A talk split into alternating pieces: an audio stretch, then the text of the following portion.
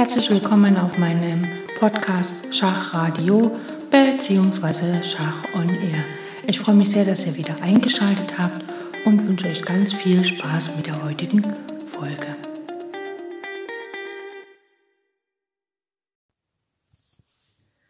Im Schach gibt es ja bei der Taktik verschiedene taktische Motive und es gibt ähm, da auch eine kleine Unterscheidung, nämlich es gibt Motive, die quasi mit einer Figur ausgeführt werden. Nehmen wir mal, sagen wir mal, ein Doppelangriff, das heißt eine Figur greift vom Gegner mehrere Ziele oder schwache Punkte gleichzeitig an. Das heißt, da ist eine äh, eine Figur des Angreifers quasi äh, beteiligt an diesem taktischen Motiv, Doppelangriff zum Beispiel. Und es gibt auch taktische Motive, wo zum Beispiel zwei Figuren dran beteiligt sind, sagen wir, oder nehmen wir mal dieses ähm, ne, taktisches Motiv ist es ja nicht, aber nehmen wir mal dieses ähm, den Prozess zum erstickten Matt hin. Der arbeitet, da arbeiten ja zwei äh, Figuren miteinander bis dann das erstickte Matt von einer Figur ausgeführt wird. Das heißt also, die Hinlenkung und dieses, dass der König nachher in seinem Gefängnis eingekesselt wird, äh, erfolgt durch ein Zusammenspiel von zwei Figuren und bis dann der Springer alleine halt das Matt ausführt. Und es gibt auch taktische Motive, die mit mehr als einer Figur, äh, äh mehr als zwei Figuren ausgeführt wird.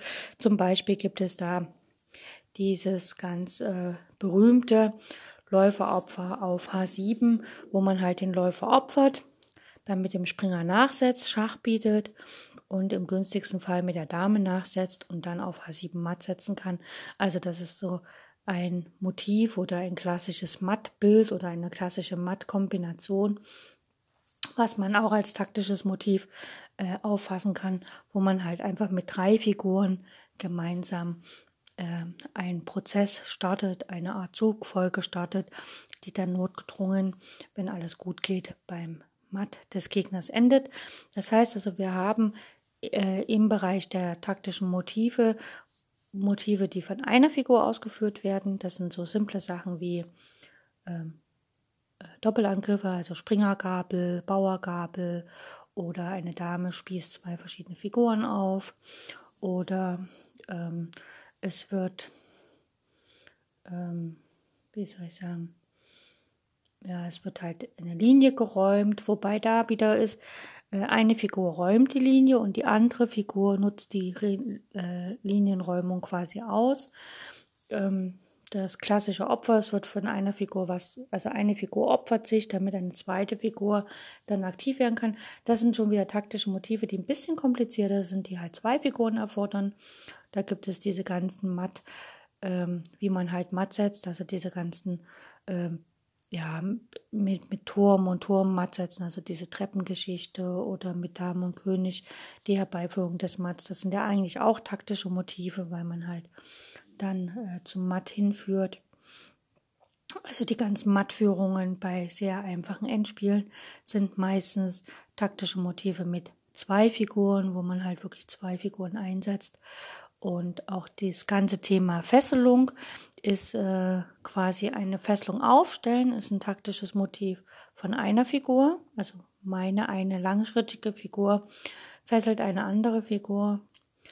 Und äh, aber die Ausnutzung der Fesselung erfolgt dann mit einer zweiten Figur. Das heißt also, wenn ich dann mit einem Bauern oder mit einer äh, mit einem äh, Läufer zum Beispiel oder Springer eingefesselten Turm nochmal angreife, dann ähm, ist da quasi eine zweite Figur beteiligt.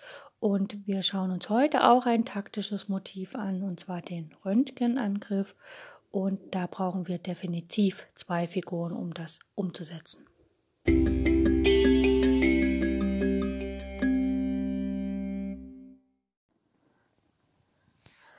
Los geht es mit der Definition. Der Röntgenangriff ist quasi ein Motiv in der Schachtaktik, in dem zwei Figuren des Angreifers, die eine gemeinsame Wirkungslinie haben, durch eine Figur des Verteidigers hindurchwirken.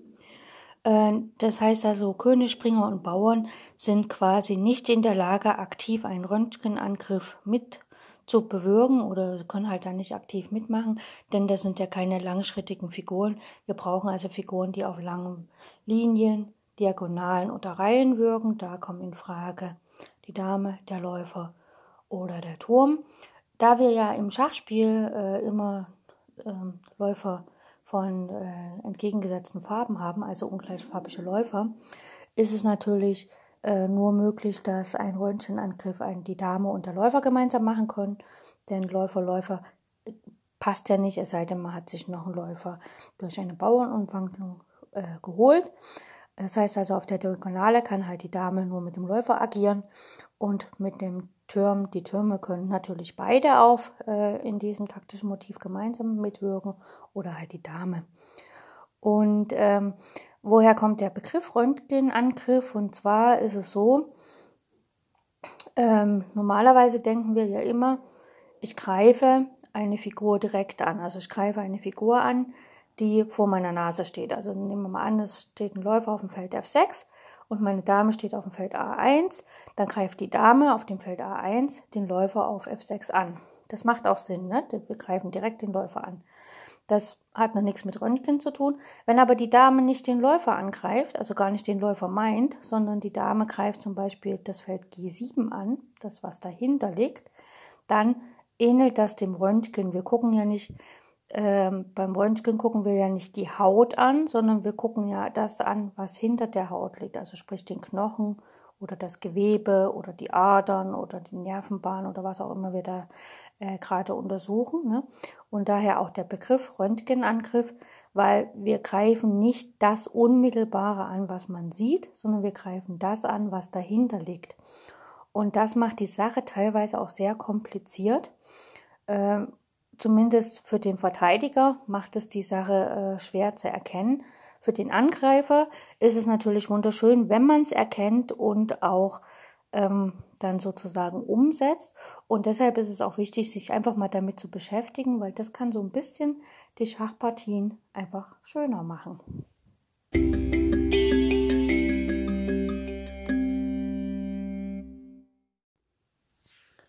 Schauen wir uns eine ganz simple Stellung an.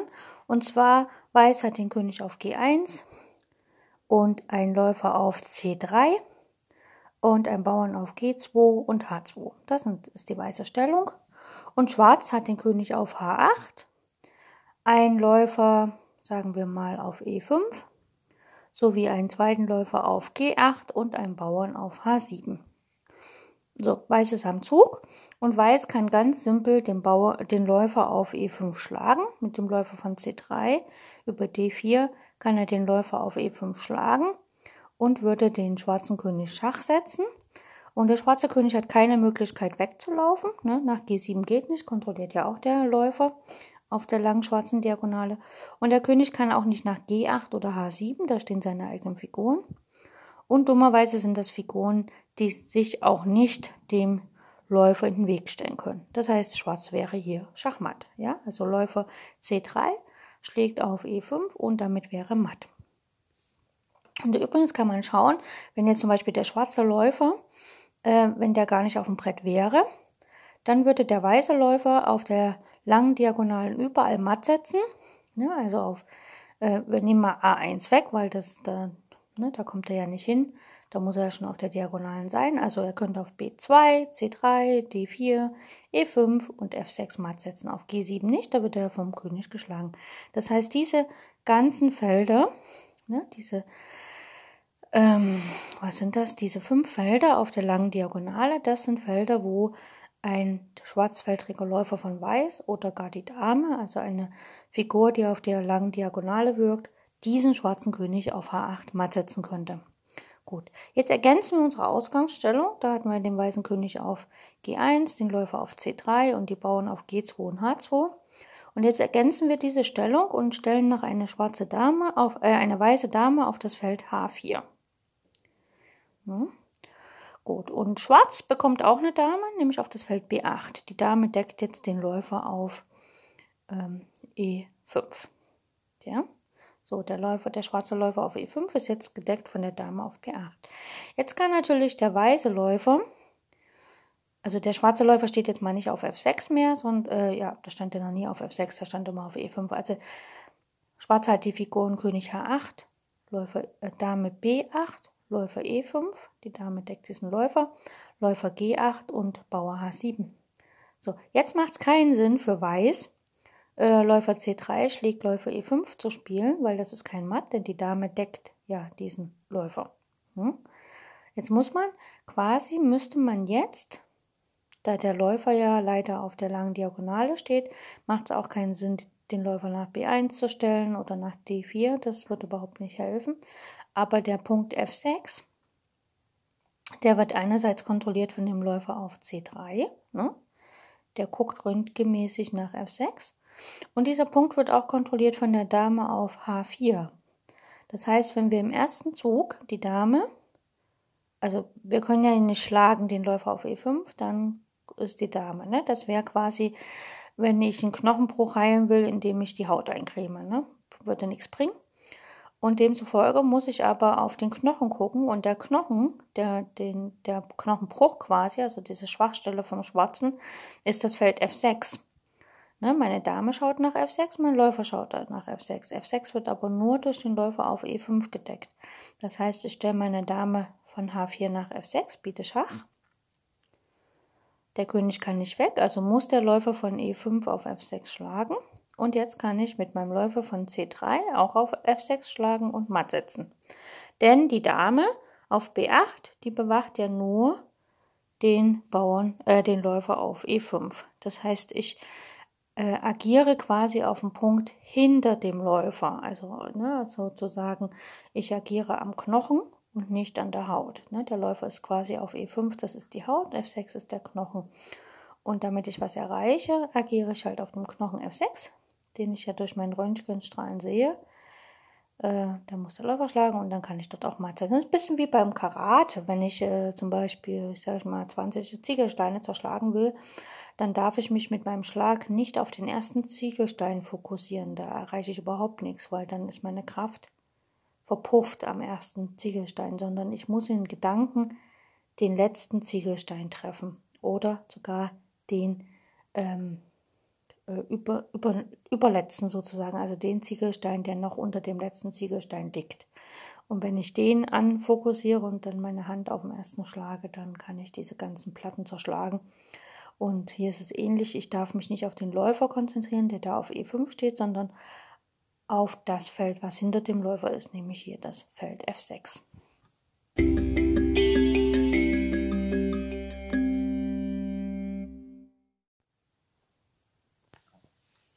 Schauen wir uns mal folgende Stellung an. Der weiße König steht auf G1, nach der kurzen Rochade sozusagen. Die weiße Dame auf B3 und ein weißer Turm auf B7 sowie noch ein weißer Bauer auf dem Feld C6. Schwarz hat einen Bauern weniger und zwar hat Schwarz, achso, ähm, Weiß hat natürlich noch drei Bauern vor dem König, nämlich auf F2, G2 und H2.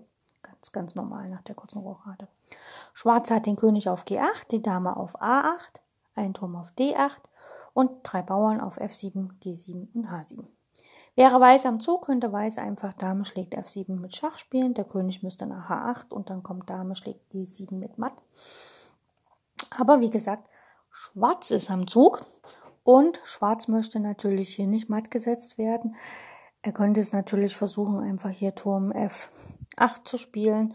Nur dann äh, gewinnt halt einfach der Bauer, indem einfach C7 gespielt wird.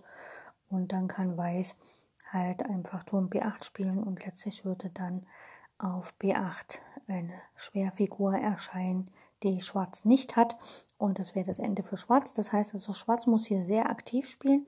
Und schauen wir uns mal an. Schwarz hat ja, wie gesagt, eine Grundreihenschwäche. Und Weiß hat aber auch eine Grundreihenschwäche. Jetzt ist allerdings blöde, wenn, ähm, man kann jetzt sagen, okay, wenn Weiß Turm D8 nach D1 spielt mit Schach, dann kann die Dame schlagen. Oder wenn die Dame von A8 auf A1 geht mit Schach, geht die Dame halt nach B1 dazwischen und Schwarz kommt nicht weiter. Aber man kann beide Ideen miteinander verknüpfen und wenn man an den Röntgenangriff denkt, dann äh, sehen wir ganz leicht, dass die weiße Dame im Grunde befordert ist. Die weiße Dame von B3, die deckt das Feld D1 ab, so dass der Turm da nicht hinkommt. Und sie deckt aber auch ab, dass die Dame über A1 dann nach B1 dran gehindert wird. Das heißt, wir spielen nicht Turm D8 nach D1, dann werden wir ja direkt geschlagen, sondern wir haben dieses Feld als unser Röntgenfeld auserkoren, wenn die Dame auf B1 steht. Das heißt, wir spielen als erstes den Zug Dame A8 nach A1 mit Schach. Weiß hat keine Wahl, er muss Dame B1 spielen. Und jetzt haben wir unseren Röntgenangriff, denn das Feld D1 ist das schwache Feld für den Weißen. Dame A1 schlägt B1 macht keinen Sinn, dann kommt einfach nur der Turm nach B1 von B7. Das wollen wir nicht. Aber D1 ist ja quasi, wenn wir durch die Dame, durch die weiße Dame von B1 durchgucken, zweimal von Schwarz angegriffen und aber nur einmal von der Dame auf B1 gedeckt. Das heißt, wir können folgendes machen. Wir können Turm D8 nach D1 spielen mit Schach. Weiß muss mit der Dame von B1 auf D1 schlagen und dann kann unsere Dame von A1 auf D1 schlagen und den weißen König matt setzen. Das heißt, hier hat also Schwarz quasi äh, erstmal durch Hinlenkung der Dame, also erstmal die eigene Dame äh, so gestellt, dass sie den D1-Punkt angreift mit Tempo gleich, also Dame A8, A1 Schach. Und damit wurde die weiße Dame auf die unglücklicherweise erste Reihe gelockt, nämlich nach B1.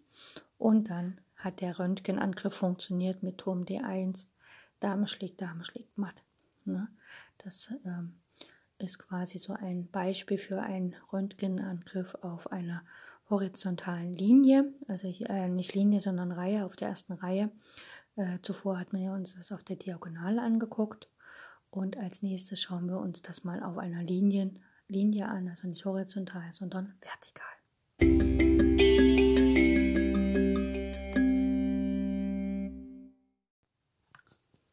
So, nehmen wir folgende Stellung. Der weiße König steht auf dem Feld H1, die weiße Dame auf H4 und die beiden weißen Türme auf der ersten Reihe, nämlich auf D1 und G1. Und es gibt noch zwei weiße Bauern auf G2 und H2.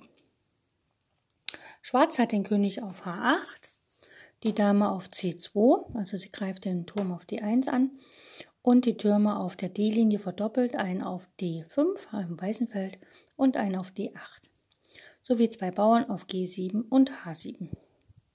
So, Weiß ist am Zug und Weiß würde ja gerne irgendwie auf der achten Reihe matt setzen. Allerdings dauert das ja ein bisschen lange, wenn man jetzt zum Beispiel den Turm von G1 nach, ähm, sagen wir mal, E1 schiebt um, oder vielleicht den Turm verdoppeln will oder so. Äh, der Turm auf D1 ist natürlich dreimal angegriffen von Schwarz und nur einmal verteidigt. Das ist sehr ungünstig. Ne? Wenn Schwarz einfach schlägt, kann Weiß nicht den Turm auf D1 zurückschlagen. Und wenn dann Schwarz noch auf G1 äh, Schach setzt, wäre das halt einfach sehr schade. Was kann Weiß tun? Weiß würde ja gerne irgendwie auf der achten Reihe matt setzen. Und wir gucken uns mal an, ähm, eigentlich sieht man das hier schon relativ klar. Ähm, es macht keinen Sinn, den Turm auf die 5 zu schlagen, weil ähm, der Turm wird einfach von dem Turm auf die 8 wieder geschlagen und die Dame kann dann nicht mehr nach D8 und dort matt setzen, denn der Turm von D5 wird dann die Dame auf D8 schlagen. Das wäre ganz schön blöde. Aber die Dame kann direkt auf dem Feld D8 den Turm rausnehmen, denn sie wird äh, röntgenmäßig von ihrem eigenen Turm auf D1 gedeckt. Also wenn Weiß jetzt Dame H4 schlägt auf D8 mit Schach, spielt, der König kann nicht weg, die Dame von C2 kann nirgendwo dazwischen ziehen, also bleibt nur der Zug Turm D5 schlägt auf D8 und dann äh, kann der weiße Turm quasi auch auf D8 schlagen und den schwarzen matt setzen. Und das ist halt quasi der Röntgenangriff in seiner reinsten Form vertikal auf einer Linie. Denn wir sehen hier, die D-Linie ist halt einfach der Punkt D8 ist schwach bei Schwarz und er ist röntgenmäßig von dem Turm D1 von Weiß angegriffen.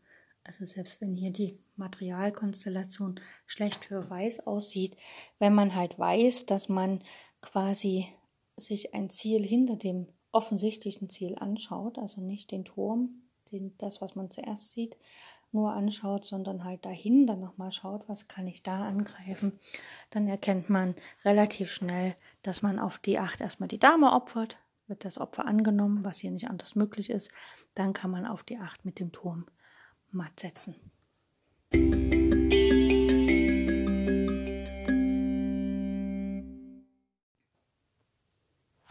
schauen wir uns noch eine Studie aus dem Jahre 1924 von Alexei Selesnov an.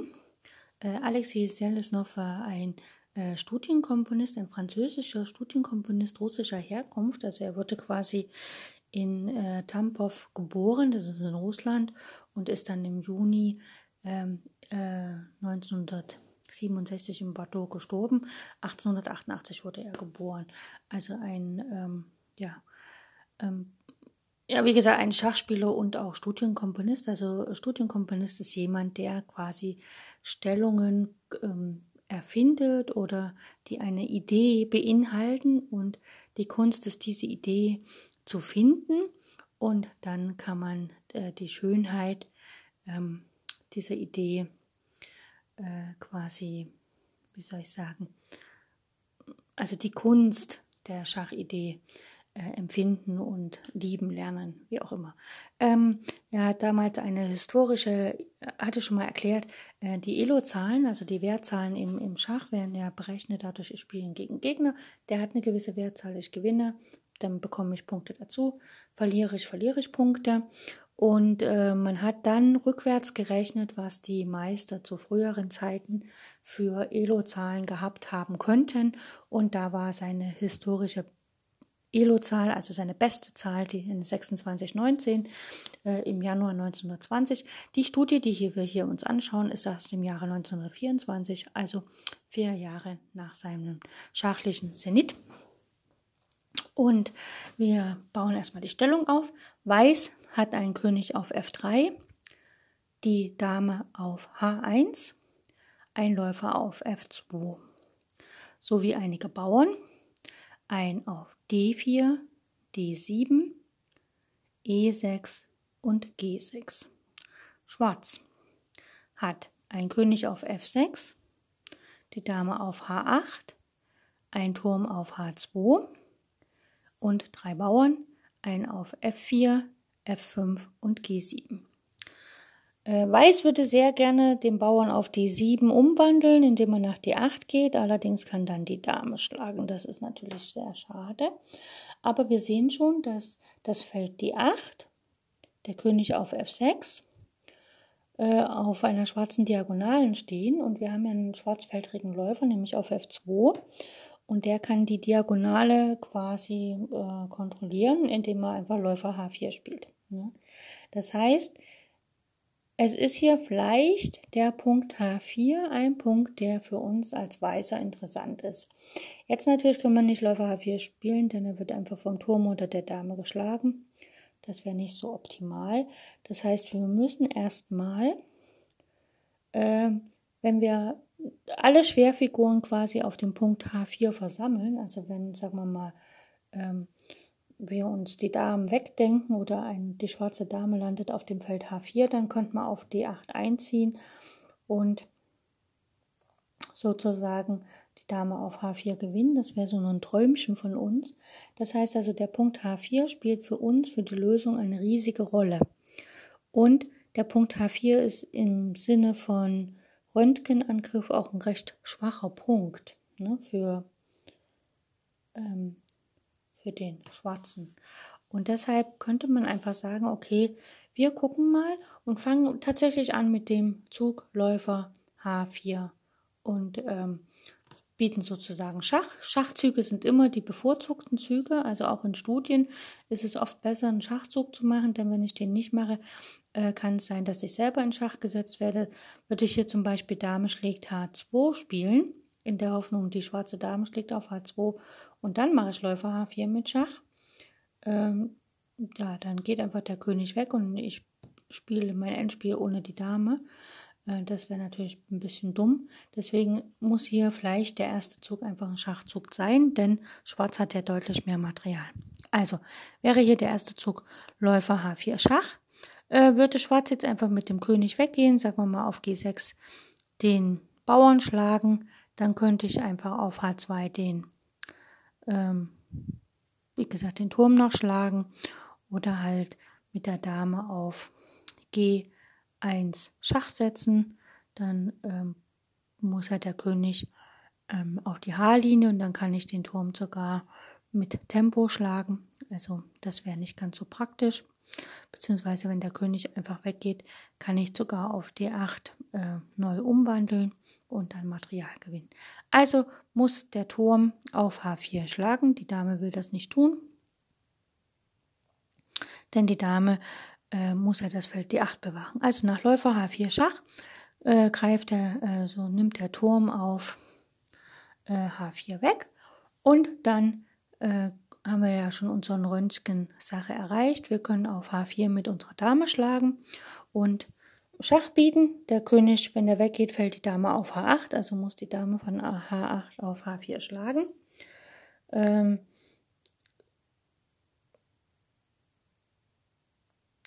genau, wenn wir im zweiten Zug natürlich nicht mit der Dame den Turm auf H4 schlagen, sondern einziehen mit Schach, also ne, mit der, dann äh, endet das Ganze in einem Patt, das schauen wir uns gleich an. Also, ähm, wir haben Läufer H4 gespielt mit Schach. Der Turm hat auf H4 geschlagen. Wir haben mit der Dame mit Schach geschlagen. Die schwarze Dame schlägt zurück auf H4. Und jetzt ziehen wir mit unserem Bauern ein. Also der Bauer von D7 geht nach D8 und wandelt um. Wenn er in eine Dame umwandelt, dann ist folgendes, dann könnte der König auf G6 schlagen. Ne? König schlägt G6. Und wenn wir dann die Dame auf H4 nehmen, ist der schwarze König Patt gesetzt, was natürlich ziemlich blöde wäre, weil das wäre dann nur ein Remis. Deshalb müssen wir, wenn wir auf D8 umwandeln, in ein Läufer umwandeln, also eine Unterverwandlung, Unterverwandlung ähm, anstreben, die dann letztlich ein Spieß ist, denn der König muss runter von der Diagonale und man kann dann mit Läufer schlägt H4 die Partie sozusagen für sich letztlich entscheiden, denn der D-Bauer wird zur Umwandlung laufen und die Partie dann gewinnen. Also egal, wo der schwarze König hingeht. Ne? Ähm, Nochmal zurück, Nachläufer H4. Der Turm schlägt auf H4. Wenn wir jetzt sagen, okay, wir wandeln auf D8 um, also äh, D7 geht nach D8 und wandelt in eine Dame um mit Schach, dann kann die weiße Dame auf die, äh, die schwarze Dame auf D8 schlagen. Und wenn wir dann ähm, quasi auf H4 den Turm schlagen, ne, Dame H1 schlägt auf H4 den Turm mit Schach, dann kann der König nicht auf G6 den Bauern schlagen, sondern dann schlägt der König auf E6 unseren Bauern und wenn wir dann die Dame auf D8 schlagen, haben wir schon wieder Patt gesetzt, was natürlich nicht ganz so schön wäre für das Partieergebnis. Das heißt also, in dieser Aufgabe hier, also in dieser erfundenen Stellung, ähm, hat der Alexei Selesnov, ähm, zwei Ideen miteinander verknüpft. Und zwar die erste Idee, also die Idee für den ersten Zug war der sogenannte Röntgenangriff. Also er hat den Punkt H4 als schwachen Zug, äh, als schwachen Punkt für die schwarze Stellung auserkoren. Und der musste natürlich mit in Form eines Röntgenangriffes erobert werden. Und das Witzige ist hier mit dem Läufer, also einer Figur, die nicht äh, eine Leichtfigur quasi. Und letztlich wird dann da auch abgetauscht, werden dort alle Schwerfiguren abgetauscht. Und dann wird verwandelt und zwar wieder in einen Läufer. Das heißt, meine erste Figur, die ich setze, ist ein Läufer und die letzte Figur, die ich zur Verfügung habe, ist auch ein Läufer. Eine sehr interessante äh, Studie und ich finde sie auch sehr schön, weil sie das Thema Röntgenangriff ganz klassisch äh, auch in Studien nochmal zeigt.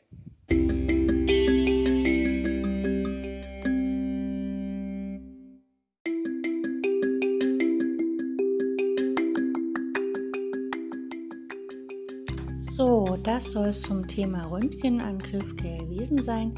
Der kommt in unseren taktischen Motiven natürlich öfters nochmal vor, später und vielleicht auch mal bei einem Quiz oder so, je nachdem. Und vielleicht auch in euren eigenen Schachpartien, wobei ich euch ganz viel Spaß beim Entdecken des Röntgenangriffes oder Aufbauen eines Röntgenangriffes wünsche. Und ich wünsche euch eh maximalen Spaß bei euren Schachpartien. Möget ihr immer irgendwie gut Holz haben oder es gibt keinen so richtigen Schlachtruf für Schach. Ähm, jo, also ich wünsche euch maximalen Erfolg bei euren Schachpartien, sei es online oder sogar an einem echten Schachbrett. Und vielleicht auch mal über Telefon mit einem Freund. Vielleicht probiert ihr auch mal Blindschach zu spielen, ein paar Züge und zu schauen, wie weit kommt ihr denn damit. Und ich bedanke mich herzlich fürs Zuhören und freue mich aufs nächste Mal.